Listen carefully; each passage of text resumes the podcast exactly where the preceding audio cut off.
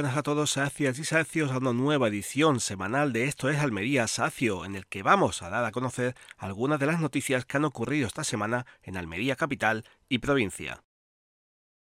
La Consejería de Igualdad, Políticas Sociales y Conciliación de la Junta de Andalucía apoya con más de 1,1 millones de euros a los equipos que tratan a diario con familias con menores en riesgo de exclusión en la provincia.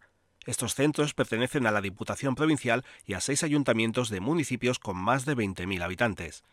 Este importe cubrirá el periodo comprendido entre el 1 de mayo de 2022 y el 30 de abril de 2023.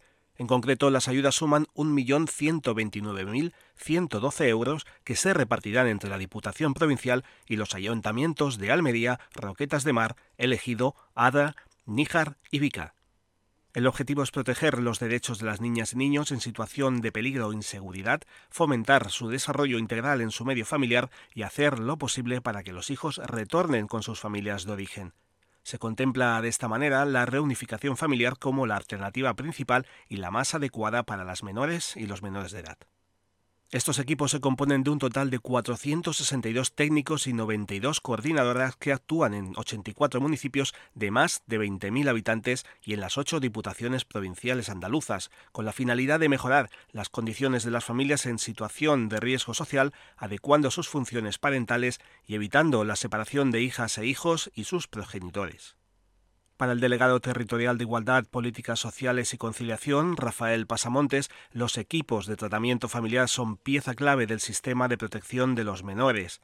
Subraya la importancia de la nueva ley de infancia, que apuesta de forma decidida por la colaboración con las familias andaluzas, en especial las que se encuentran en situación de vulnerabilidad social, con el objetivo siempre en mente de proteger a esos menores y detectar aquellas situaciones de riesgo que les amenazan. Las intervenciones efectuadas a través de estos equipos evitan en más del 80% de los casos la separación y la ruptura del núcleo familiar, permitiendo que los menores permanezcan en su hogar.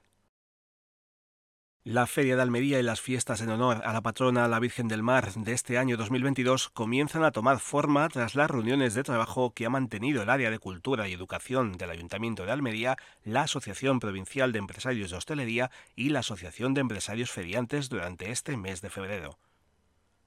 El concejal de Cultura Diego Cruz ha comentado que se está trabajando en distintas situaciones, aunque la intención principal es estar ante una feria 100% normalizada, realizando un trabajo de coordinación con todos los colectivos, informando sobre plazos, estudiando y escuchando sus necesidades y planteando mejoras para lo que será la feria más esperada por todos en estos últimos años. De momento se conoce que el Festival Cultural Fest se celebrará los días 19, 20 y 21 de agosto, en lo que será el primer fin de semana de feria.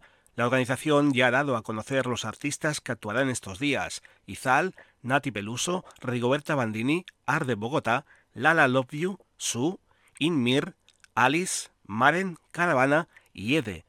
Las entradas para el festival ya se encuentran a la venta a través de su página web www culturalfest.com. Otro de los conciertos que ya tienen fecha es el de la cantante Malú, que actuará, tal como ya publicó la artista, en el recinto de conciertos del Ferial en la noche del viernes del 26 de agosto. Durante los próximos meses se dará a conocer tanto la agenda musical y cultural de la feria como el resto de actividades.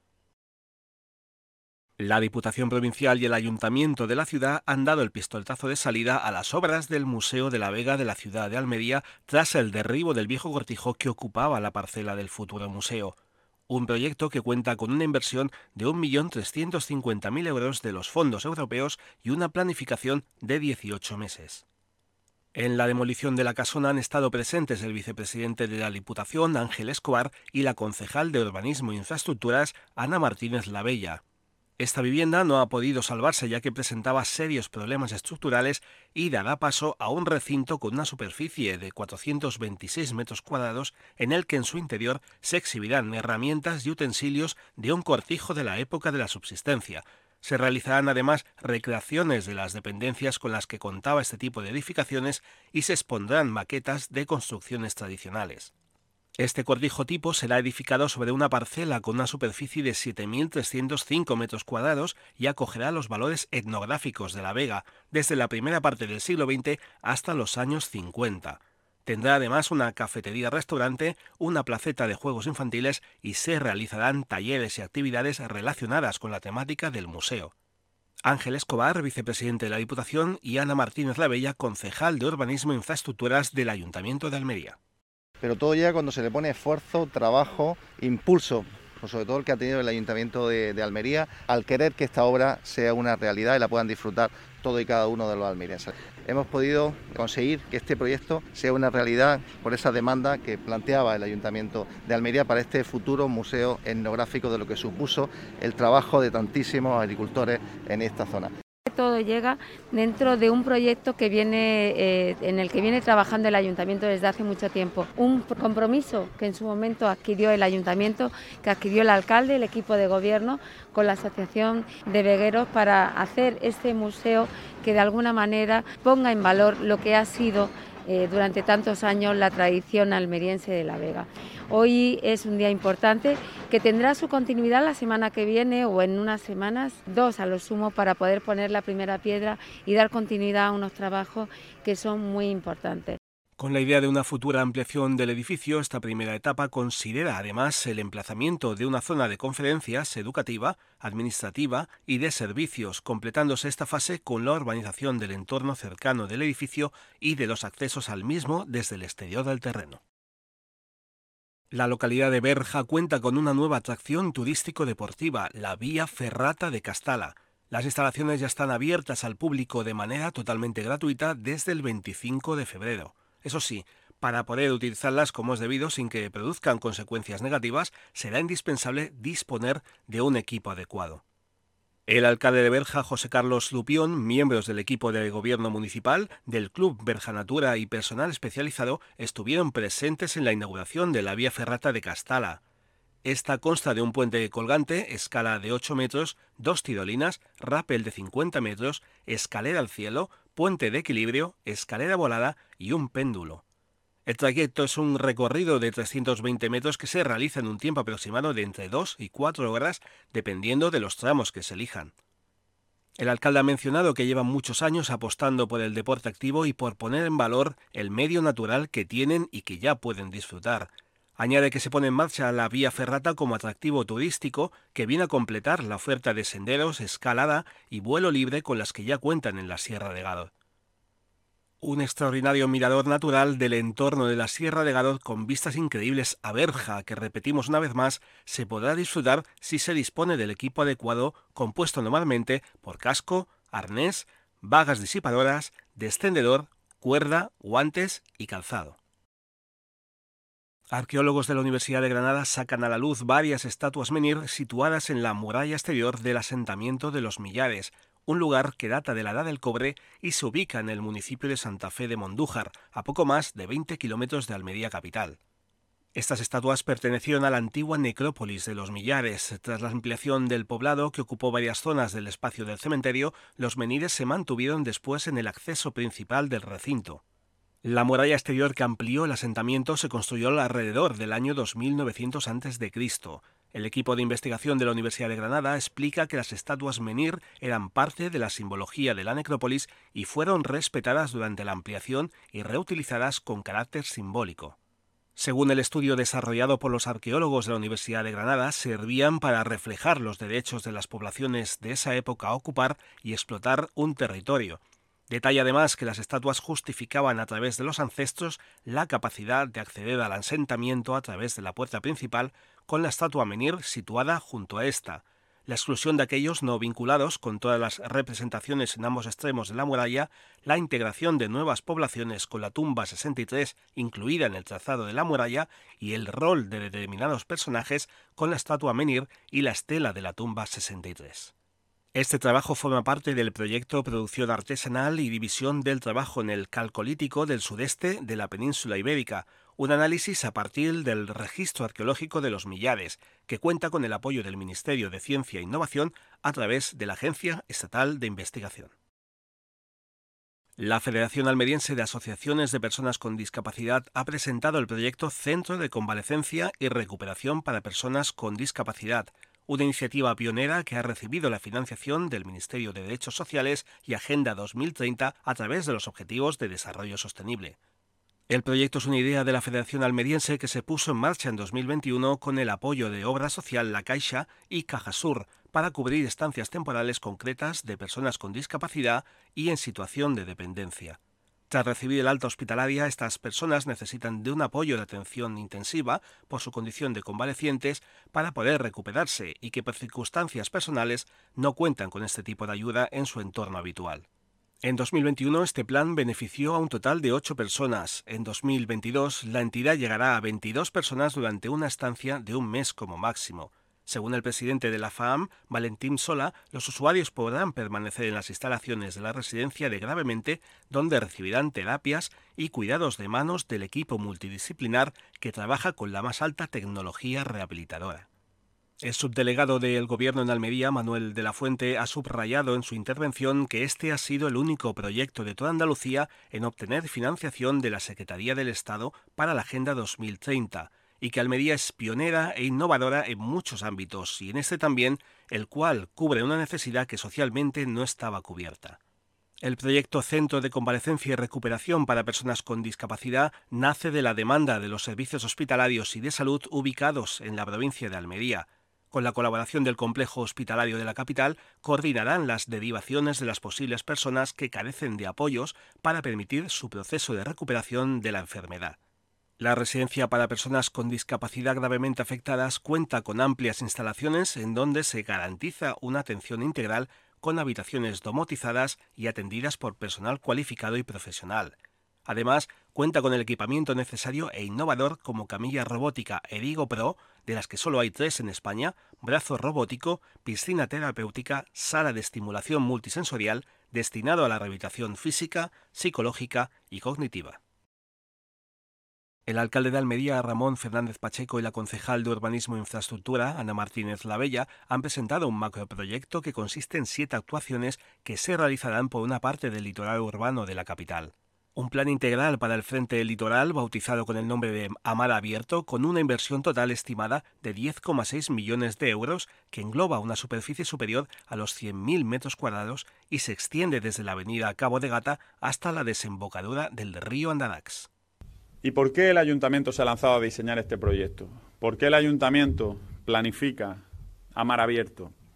Pues para básicamente seguir cumpliendo nuestro compromiso con Almería, para seguir dando cumplimiento a nuestro compromiso con los ciudadanos de Almería en todos los ámbitos. Porque este proyecto va a facilitar nuestra movilidad. Este proyecto nos va a hacer avanzar hacia una accesibilidad universal. Este proyecto va a mejorar también nuestro medio ambiente. Va, supone una apuesta decidida por la sostenibilidad urbana. Favorece, sin lugar a dudas, nuestra oferta turística y, en definitiva, mejora la calidad de vida de todos los almerienses. Los dos primeros proyectos consisten en un plan de adecuación y mejora de la avenida Cabo de Gata para obtener una mayor movilidad sobre uno de los principales ejes circulatorios que vertebra la ciudad y la mejora de la accesibilidad hacia el paseo marítimo. La tercera actuación trata de mejorar la iluminación del paseo marítimo y el paseo de Ribera, que consistirá en la renovación de 423 puntos de luz en el paseo marítimo y de 324 puntos en el paseo de Ribera. La cuarta obra, cuyo cometido es la recuperación del frente litoral y que se encuentra en el último tramo de su ejecución, es la prolongación del paseo marítimo.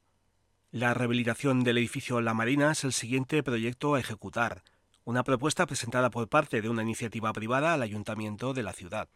El proyecto pone la implantación de un centro recreativo náutico y de restauración junto con instalaciones complementarias de piscina, aparcamiento, área infantil de juegos, salón social, recepción, comedor y cafetería.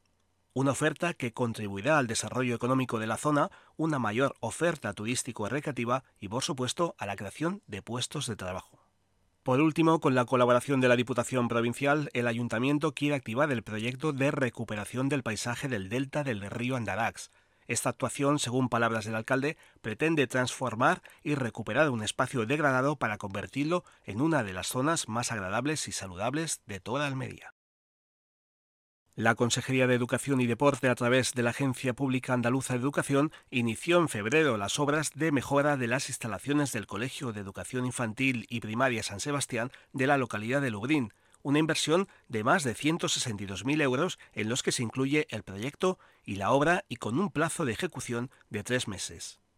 La delegada del Gobierno, Maribel Sánchez Torreguedosa, y el delegado de Educación, Antonio Jiménez, acompañaron al alcalde de Lubrín, Domingo Ramos, a una visita al Colegio San Sebastián para ver de primera mano el estado de las obras de mejora.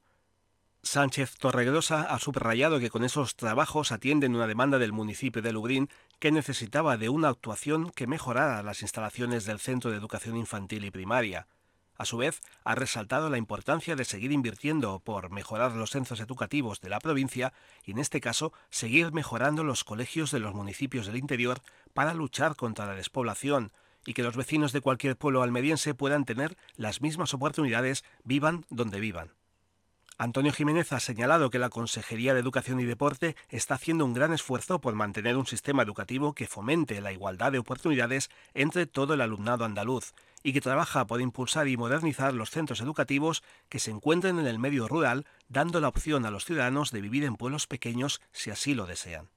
El alcalde de la localidad, Domingo Ramos, ha garantizado que la obra que se está desarrollando en el Colegio de Lubrín era muy necesaria e importante para el municipio, y agradecido que la Junta haya atendido esta petición que repercutirá en el beneficio de los alumnos y alumnas del centro educativo. Las obras de rehabilitación del centro consisten en la mejora de cubiertas y fachadas, así como del muro de contención del recinto para impedir filtraciones de agua, humedades y desprendimientos del revestimiento exterior, Además, se sustituirán las ventanas del centro por otras de mayor aislamiento termoacústico y a la ejecución de una escalera de evacuación, una actuación que beneficiará cerca de 90 estudiantes. Sin salir del ámbito de la educación, la Consejería de Educación y Deporte, a través de la Agencia Pública Andaluza de Educación, ha adjudicado las obras de ampliación del Instituto de Enseñanza Secundaria Turaniana de Roquetas de Mar por un coste de más de 1,7 billones de euros que deberá realizarse en 12 meses. El objetivo de las obras es la desaparición de las aulas prefabricadas en el centro, ya que el Instituto Turaniana cuenta con una educación secundaria obligatoria, grado, formación profesional básica y ciclos formativos de grado medio y superior, donde la demanda de escolarización es alta. Para ello, el Ayuntamiento de Roquetas sumará 4.406 metros cuadrados de suelo nuevo a los 9.745 metros cuadrados ya existentes, creando una parcela de 14.151 metros cuadrados. La ampliación del IES Turaniana sumará 1.716 metros cuadrados de superficie útil al centro, de los que se reservarán 600 metros para futuras ampliaciones.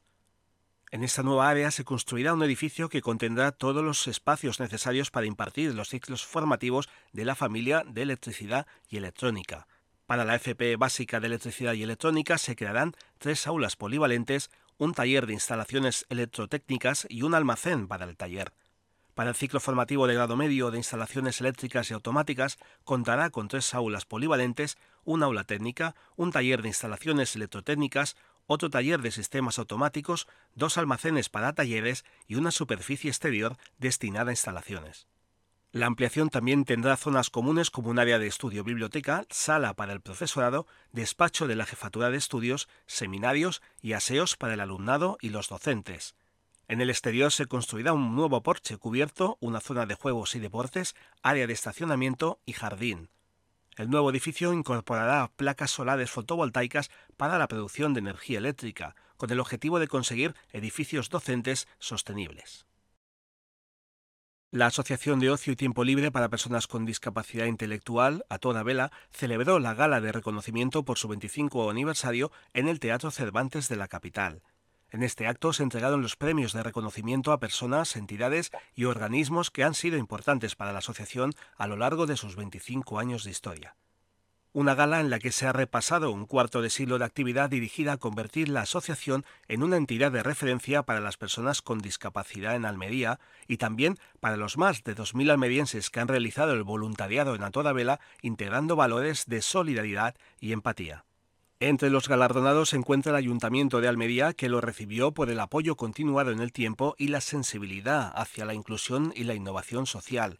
Un premio que recogió el alcalde de la ciudad, Ramón Fernández Pacheco, acompañado por los concejales María Vázquez, Carlos Sánchez, Paola Laínez y Juanjo Segura.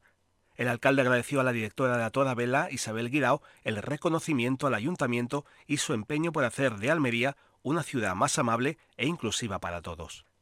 Soy sobre todo un ejemplo, eh, yo diría un ejemplo inspirador. Inspirador para el resto de asociaciones, inspirador para las familias que tienen en su seno personas con capacidades diferentes eh, y sobre todo ejemplo inspirador para el resto de la sociedad, para toda la sociedad almeriense, porque vosotros habéis puesto los cimientos de los que yo estoy seguro que es hoy una ciudad mejor de la que disfrutamos todos los almerienses. Gracias por ser un ejemplo de solidaridad.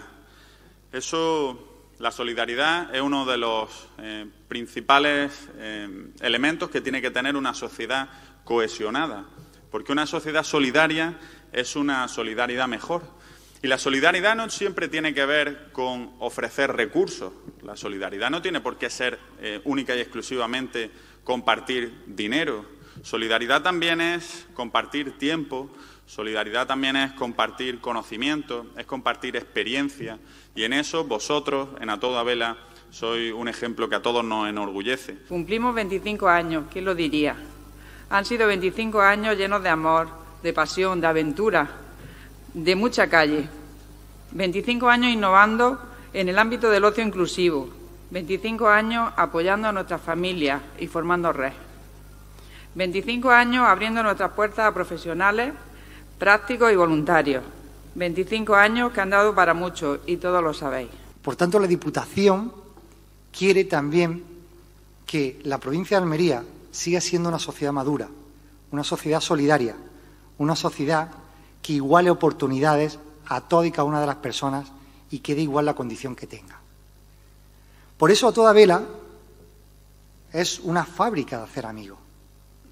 Por eso a toda vela tiene la fábrica de hacer amigos en el sitio que se fabrica la felicidad, que es en Almería.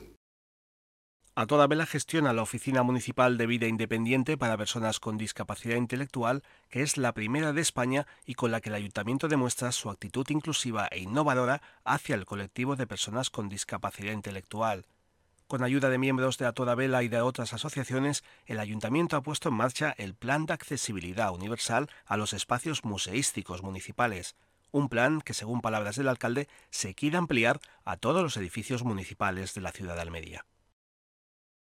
Desde estos Almería Saecio recomendamos un artículo publicado en la web Datis and titulado ¿Qué ver en Mojácar? En la publicación visitamos un pueblo que está incluido dentro del grupo de los pueblos más bonitos de España y también denominado la Ibiza Andaluza por ser uno de los lugares más concurridos en temporada alta para irse de fiesta. En el blog familiar de viajes, turismo y experiencias, los creadores de este espacio, María Ángeles y Javier, hacen un pequeño repaso por la historia de Mojácar, dan un paseo por las calles y plazas de la localidad y nos muestran los lugares más importantes que visitar, tanto en el núcleo urbano principal como por Mojácar Playa, un espacio situado frente al mar Mediterráneo que cuenta con una mayor oferta de hoteles y restaurantes. Todo ello está acompañado de fotografías en las que podemos ver los lugares descritos y a los fundadores de Datis and Tours disfrutando del lugar.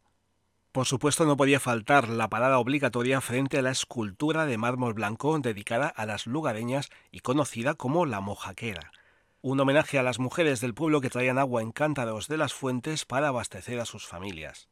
La web también nos ofrece diferentes opciones como visitar otros pueblos de la provincia de Almería y de España y otros lugares tanto de Europa como de África. Tomar nota de diferentes experiencias gastronómicas, de fiestas y tradiciones de su localidad, Elche, o de planes con niños y consejos para los más viajeros. Si queréis leer el artículo que ver en Mojácar para informaros más y mejor, tenéis que entrar en la web www.datilsandtours.com Repito, www.datilstours.com, todo seguido. Seguro que María Ángeles y Javier os lo agradecerán y si le dejáis un saludo en la opción de contacto, aún mucho mejor. Siguiendo con más recomendaciones, la versión española de la revista Esquire ha publicado un artículo titulado Top Bares 2022, los mejores de España, una recopilación de los bares favoritos a lo largo de toda la geografía española por parte de los periodistas Alejandro Avilleira, Álvaro Luengo y Andrés Galisteo. Como no, Almería no podía faltar en esta lista. Los tres periodistas nos aconsejan y nos subrayan en rojo solo dos bares de la capital de Almería.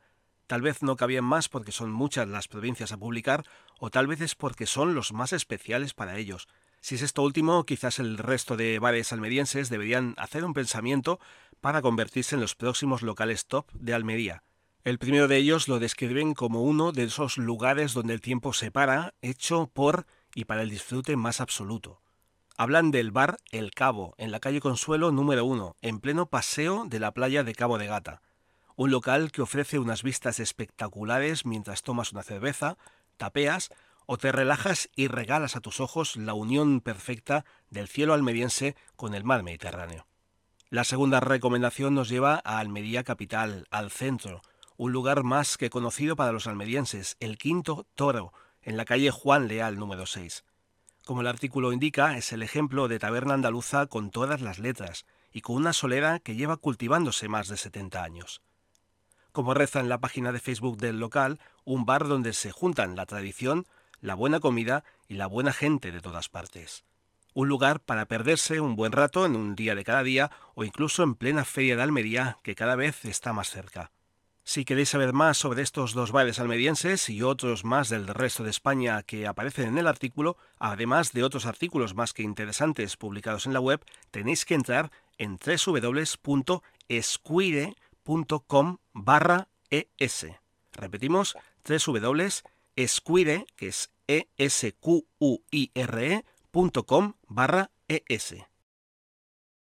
Y dentro de muy poco abrirá un nuevo local en Almería, concretamente en el corazón de la capital, en el Paseo de Almería número 46, Rizos Academia de Peluquería y Estética. Una escuela en la que podréis formaros con un equipo de grandes profesionales donde os enseñarán los secretos para convertiros en unas grandes o en unos grandes expertos en la materia.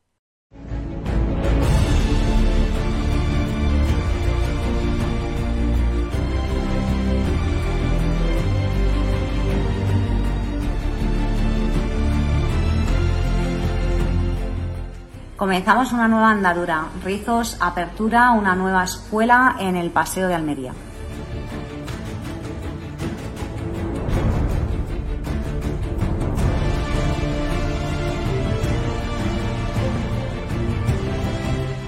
Así es que si te gusta la peluquería, tenemos matrícula abierta y aquí te esperaremos para enseñarte todo lo que sabemos.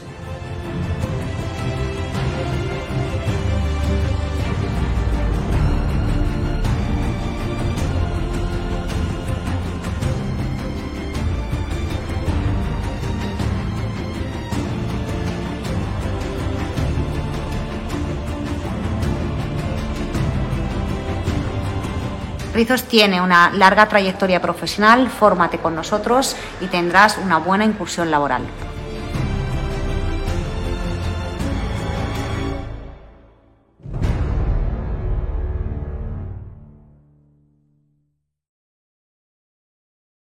Si os gusta el mundo de la peluquería y la estética, buscáis un trabajo estable y queréis profesionalizaros, este es vuestro lugar. Rizos, Academia de Peluquería y Estética en el Paseo de Almería número 46.